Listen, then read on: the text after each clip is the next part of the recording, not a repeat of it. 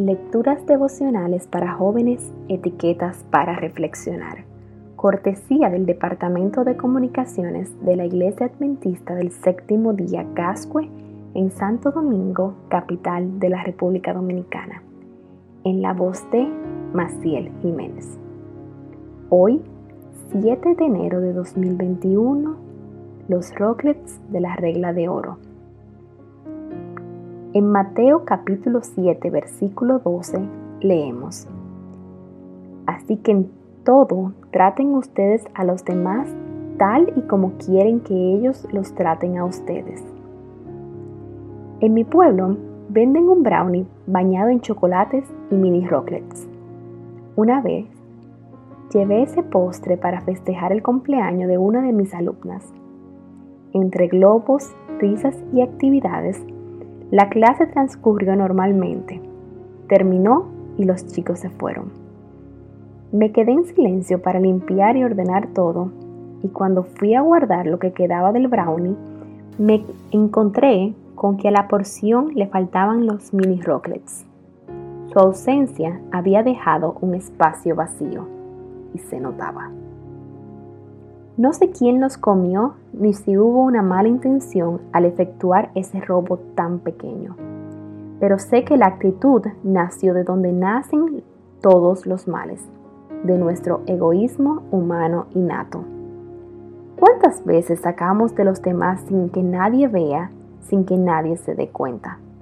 Sacamos algo porque nos beneficia y tener ese mini rocklet es para nosotros más importante que el vacío que queda en su porción. Hoy en día lidiamos con robos y abusos mucho más grandes que ese, pero recordemos que el egoísmo no es la solución para las carencias o los apetitos. Aunque sea grande o pequeño, nuestro accionar puede dejar un vacío innecesario en algo o en alguien. Nuestra forma de manejarnos al final sí marca la diferencia, aunque sean las personas que nos rodean.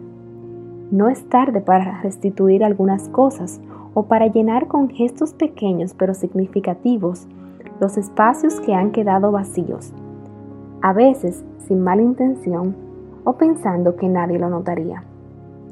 ¿Qué confites crees que tienes a tu alcance hoy para decorar un espacio vacío? En el discurso Maestro de Jesucristo, Elena de White comparte unas citas respecto a ese tema.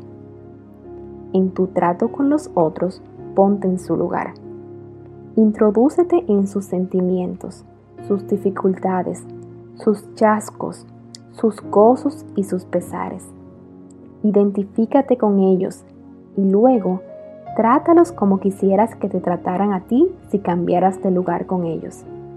Esta es la regla de honestidad verdadera y es la médula de la enseñanza de los profetas. Es un principio del cielo.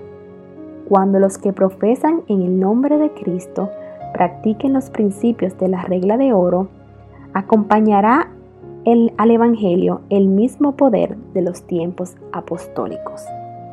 Esto lo encontramos en las páginas 123, 124 y 126 de El discurso maestro de Jesucristo. El día de hoy te invito a que utilices la regla de oro. Hoy me voy a colocar en el zapato de mi hermano y voy a hacer lo que me gustaría que me hicieran a mí.